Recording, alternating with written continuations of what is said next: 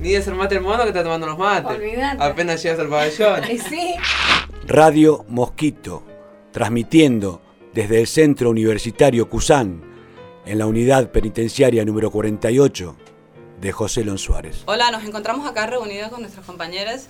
Hoy el tema central del cual vamos a hablar es el mate, el cual eh, vamos a estar desarrollando en este programa. ¿Qué es el mate? Muchas cosas. Muchas cosas.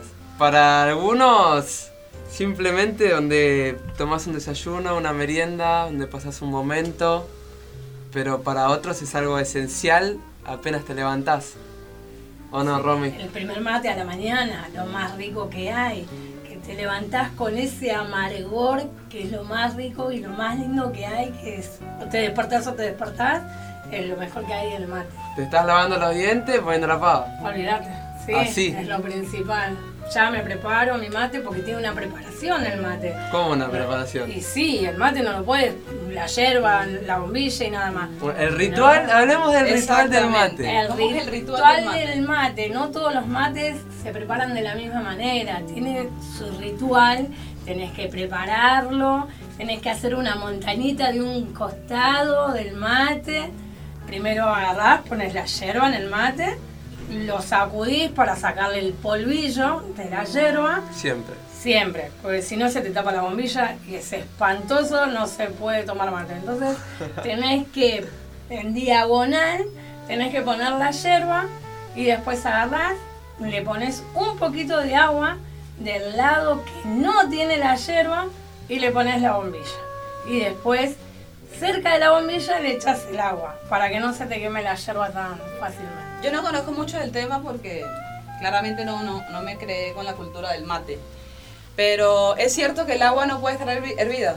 No, no, el agua hervida te quema la yerba.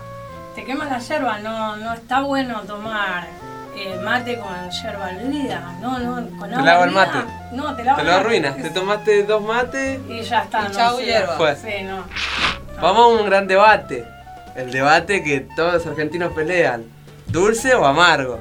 El mate de por sí tiene que ser amargo. Tiene que ser. Tiene que ser amargo.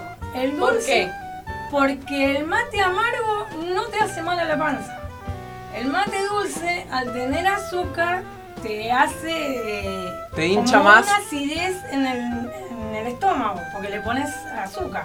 Y no está bueno. O sea que el verdadero mate Es amargo. Ok. Es amargo. Listo. Entonces, yerba, con yerba bien, eh, que no tenga ningún componente, que solo sea yerba. No que venga con. Algunas que vienen con sabores o No. que vienen de yuyo. Yerba. No, tiene que ser yerba. Todo yerba. tradicional. Tradicional. A mí me pasó algo muy cómico eh, la primera vez que yo llegué, que vine a Argentina y me reuní con argentinos. Eh, la primera experiencia con el mate. Porque a mí me pasan una cosita así con una bombilla, que yo le digo eh, pitillo a esto, y me dice, ¿quieres un mate? Bueno, sí, dale. Cuando va a probar, primero que me quema acá porque no, no entendía que estaba caliente, cómo era la temperatura, me quema. Y cuando me lo termino, lo voy a entregar, le digo, muchas gracias. Me dice, no, gracias es, ¿no quieres más? Me dice, no, no, sí quiero. Me dice, no, gracias es cuando ya terminas el mate, como que ya no, que, ya no quieres más tomar más mate. el lenguaje del mate. Claro, hay un lenguaje que uno que viene de afuera dice, qué loco, ¿no? Que, que tengan como estas tradiciones, estas culturas de, de- es porque esto es cultura, es patria, el mate es Es un momento. Y es un momento también. Es una Porque pausa. esa- Es un relax. Y compartir muchas cosas con el mate. Compartís historia, Conoces compartís gente. momentos, Acá adentro, Conoces gente. sentate a tomar unos mates, es un viaje de Es lo ida. primero que sale. ¿Vamos a tomar unos mates? Ni de ser mate el mono que está tomando los mates. Olvídate. Apenas llegas al pabellón. Y sí, es Ya así. fue. Es así. El mate es. Sentate que vamos a tomar unos mates. Sentate, vamos a tomar mate. ¿Cómo se consigue la yerba en contexto de encierro? ¿Es fácil tener yerba siempre? La Y es yerba un se, tema. con- se- es medio difícil porque la yerba, eh, Pasar pasa. sí, pasa ¿Cómo? ¿Cuándo? cuando vienen por depósito o vienen por visita. Acá en contexto de encierro, desde las únicas formas que vos la podés conseguir es de esta manera. Ya sea por depósito o porque viene tu familia en visita. Pero no es tan difícil de conseguir. También si te la traen en paquete, si no te verduguean y te rompen todo el Ah, paquete. No traigas dos hierbas en una bolsa junta porque si te trae una hierba, no sé, de naranja saborizada quizá con una hierba común, Te, te mezclaron toda la Te hierba. toda la yerba. Pero puedes tomar mate, es lo bueno. Yo ahora veo mucha pava eléctrica dando vueltas acá en la universidad, pero también tengo entendido que en algún momento era un tema cómo calentar agua en la cárcel y se inventaron grandes sistemas para calentar agua. ¿Tuvieron que pasar en algún momento por eso? El pendorcho. El pendorcho.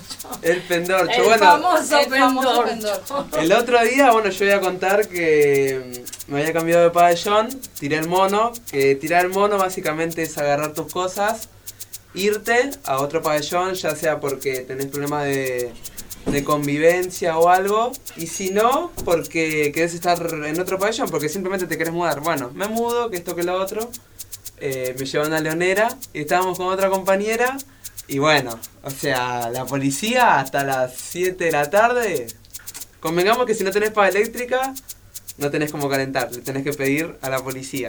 Y si tenés pava eléctrica, tenés que tener enchufe, bueno, toda una historia.